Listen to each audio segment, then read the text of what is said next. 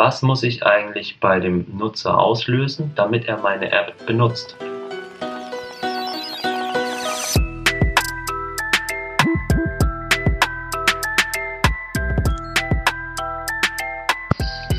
Nuances Creating Better Digital Services. Ja, dann herzlich willkommen wieder zu unserem Podcast. Äh, mir gegenüber sitzt David Füßer von Kadacon. Das große Oberthema, in, um das es uns zurzeit geht, ist User Engagement. Wir haben darüber geredet, was die User Journey ist, äh, was User Engagement überhaupt bedeutet, ähm, warum es von Relevanz ist, einen Kunden von einem Nutzer zu unterscheiden und warum das für ein digitales Produkt vor allem von äußerster Relevanz ist. Genau, auf jeden Fall haben wir uns jetzt darauf geeinigt, dass wir einen Deep Dive machen werden und uns ein bisschen genauer mit dem Thema Trigger auseinandersetzen.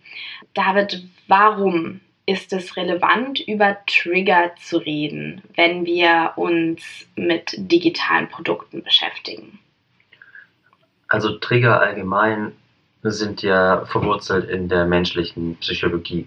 Das heißt, ein Auslöser für eine Handlung und diese, dieser Auslöser entsteht aus einer Art von Bedürfnis. Wenn es um digitale Produkte geht, dann müssen wir entweder ein Bedürfnis erkennen.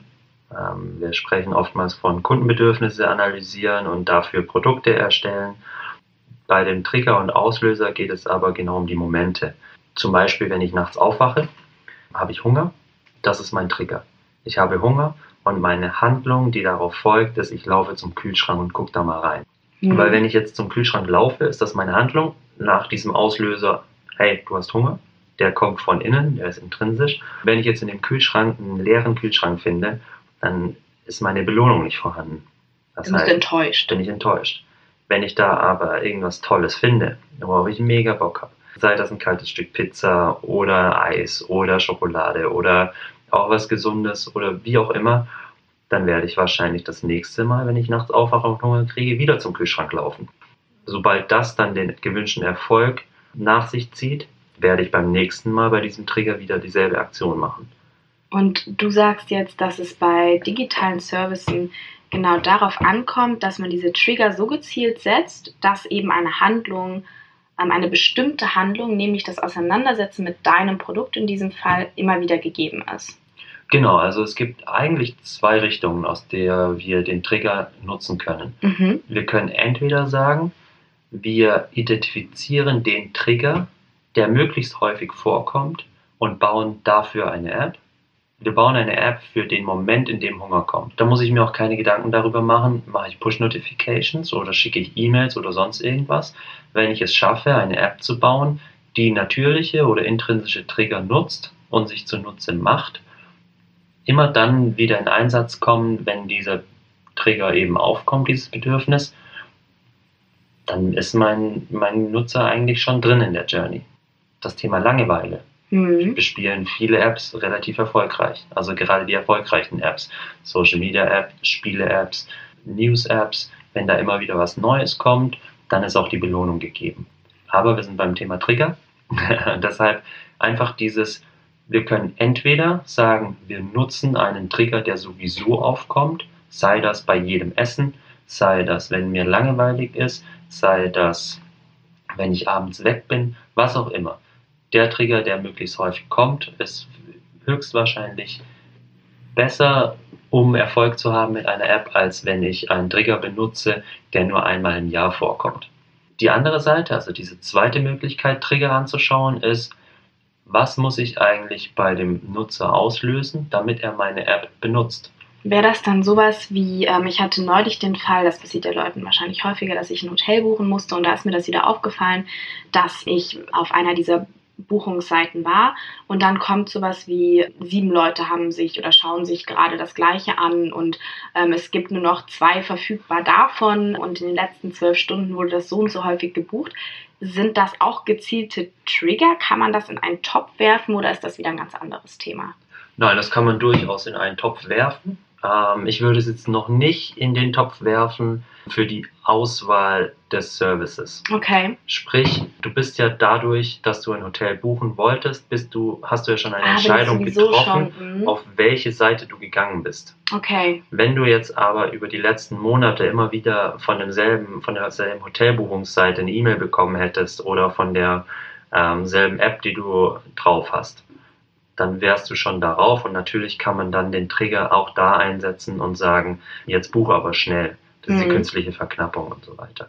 Also der Trigger setzt tatsächlich vor diesen ganzen genau. Punkten noch an. Okay, genau. verstehe. Also der ist zum, also in dem, wie wir User Engagement verstehen und in diesem Modell, da, worüber wir gesprochen haben, da verstehen wir den Trigger als Startpunkt, bitte nutze mich ja. als App und nutze nicht den anderen. Ähm, das ist eigentlich der entscheidende Faktor weil wenn ich sage, wir haben vor drei Episoden, vor drei Wochen haben wir mal darüber gesprochen, dass wir nur acht Apps benutzen. Ja. Regelmäßig. Ja. Das sind meistens die, die wir benutzen, weil uns langweilig ist.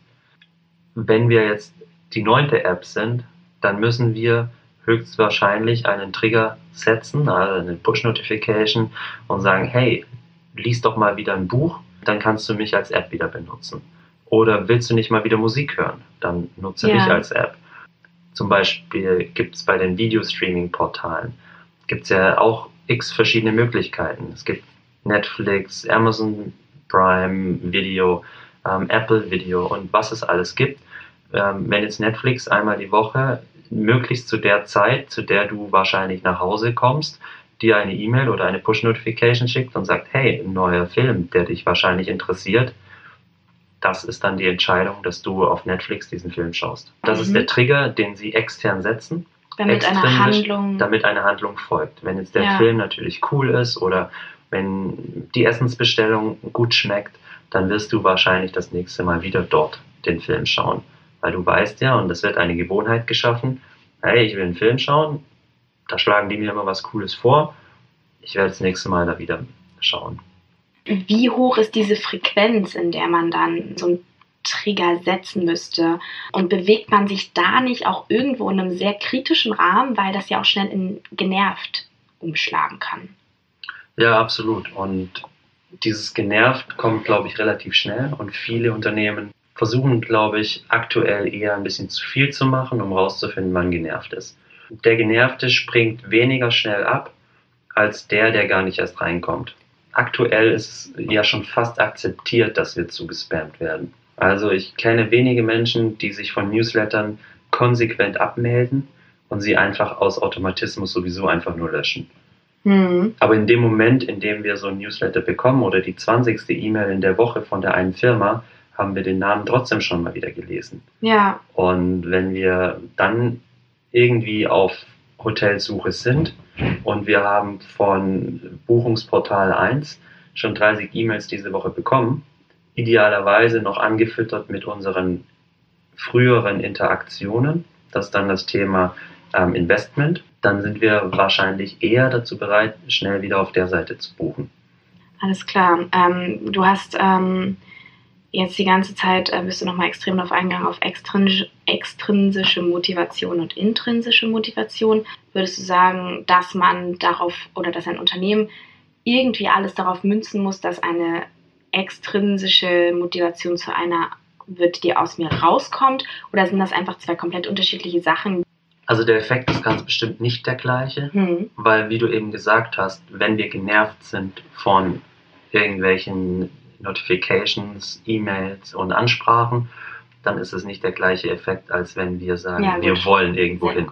Ja. ja. Also ich denke schon, dass man sich als Unternehmen durchaus Gedanken machen kann, wie können wir auch dieses Bedürfnis internalisieren, dass ja. der Nutzer irgendwann dieses Ding hat, hey, also mein Essen essen, ohne ein Foto davon zu machen, das will ich eigentlich gar nicht mehr. Ähm, man sieht ja, wie viele Leute in den Restaurants erstmal ihr Telefon rausholen, während das Essen warm ist und ja, erstmal ein Foto machen. Ja, ich manchmal dazu und schäme mich dann fast ein bisschen von mir selbst.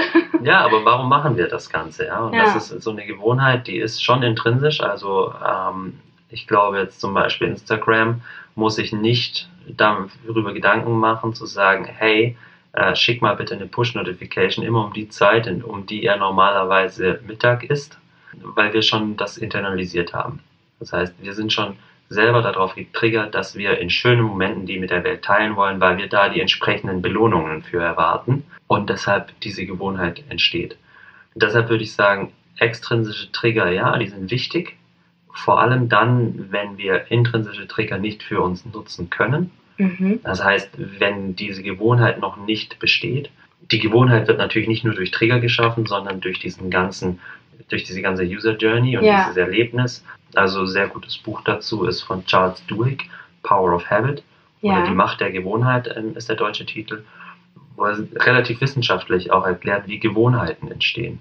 Und dass auch Menschen, die zum Beispiel keinerlei Erinnerungsvermögen mehr haben oder kurz oder unter, ich glaube, Langzeitdemenz leiden, dass sie trotzdem noch den Weg nach Hause finden. Und dass sie gar nicht das Gehirn dafür brauchen, um nach Hause zu finden, weil sie diese Gewohnheit haben. Das heißt aber, nur durch den Trigger entstehen noch keine Gewohnheiten. Gewohnheiten entstehen im durch Prinzip durch dieses Gesamtding. Ja. Ich habe einen Trigger, einen Auslöser, ich führe eine Handlung aus und ich werde entsprechend belohnt Dadurch steigt die Wahrscheinlichkeit, dass ich das nächste Mal, wenn ich dieses Bedürfnis verspüre, wieder dieselbe Handlung mache. Und dann das Thema Investment ist dann in dieser User Journey am Ende. Das dient dann hauptsächlich dazu, Wechselbarrieren sozusagen für digitale Dienste aufzubauen. Dass man sagt, okay, ich habe jetzt schon so oft mit diesem Dienst ein Foto gemacht oder Essen bestellt oder mich selbst getrackt, was ich esse oder ich wie viel ich lese. Wieder darauf ich werde wieder darauf ja. zurückgreifen, weil dann der verliere ich ja meine Historie. gut gesetzt war und sich das überhaupt so entwickelt hat. Genau, genau. Ähm, ich habe dann noch mal eine Frage, ähm, als wir uns schon mal dazu, äh, dazu zusammengesetzt haben und über das Thema Trigger geredet haben. Bist du noch auf eine Unterscheidung eingegangen, die ich mir dann auch notiert hatte, die ich gerne noch mal ein bisschen von dir erklärt haben wollen würde, und zwar Single versus Multipurpose. Habe ich mir das richtig gemerkt in Bezug auf Trigger? Und wenn ja, was ist das? Also bei, bei Single und Multipurpose geht es meistens um verschiedene Apps. Ja. Dass man sagt, welchen Zweck sollen eigentlich diese Apps erfüllen. Bei Single-Purpose-Apps ist es immer schwieriger, eine Gewohnheit zu erstellen. Ah, also auch schwieriger, die Trigger zu setzen dann? Ja, oder? weil man eben genau nur diese eine Funktionalität mhm. abbilden kann. Also zum Beispiel den Schlüssel, den ich in das Schlüssel, äh, Schlüsselloch stecke, der bringt mir nichts, wenn ich Hunger habe. Wenn ich aber jetzt eine App habe, die zum Beispiel Fotos machen kann, ich möchte aber unbedingt jetzt was zu essen bestellen, dann gehe ich nicht in die Foto-App. Aber wenn ich eine App habe, die zum Beispiel mir ermöglicht, mit Freunden Kontakt zu haben, mich zu informieren, also Facebook hat ja ganz viele verschiedene Purposes. Und da ist halt die Herausforderung dann bei Triggern, welchen Purpose spiele ich da? Wenn jetzt zum Beispiel du, Vicky, sagst, ich benutze Facebook nur, um zu kommunizieren, dann hilft dir der Trigger nicht zu sagen, wenn Facebook dir äh, eine Push-Notification schickt und sagt, hey, XY hat Geburtstag oder hat wieder ein Bild gepostet, dann sagst du vielleicht in dem Moment, das interessiert mich doch gar hm. nicht. Wenn die App aber genau eine Funktion hat und sagt, das ist mein Messenger, meine E-Mails, übrigens ist eine neue E-Mail da, dann ist es deutlich einfacher zu sagen, ah, muss ich lesen. Bei To-Do-Listen macht man ja eigentlich auch nur To-Dos, aber vielleicht kann die To-Do-Liste dir eben helfen, mehr zu schaffen und es dir dann irgendwie auch deutlich machen und visualisieren und dadurch benutzt du eben eine To-Do-Liste häufiger als die andere. Tja, ich würde sagen, wir sprechen uns dann einfach in einer Woche wieder und werden uns ein bisschen weiter mit den einzelnen Punkten aus der User Journey beschäftigen. Sehr gerne, ich freue mich drauf. Und ich wünsche dir noch und den Zuhörern natürlich auch einen wunderschönen Tag.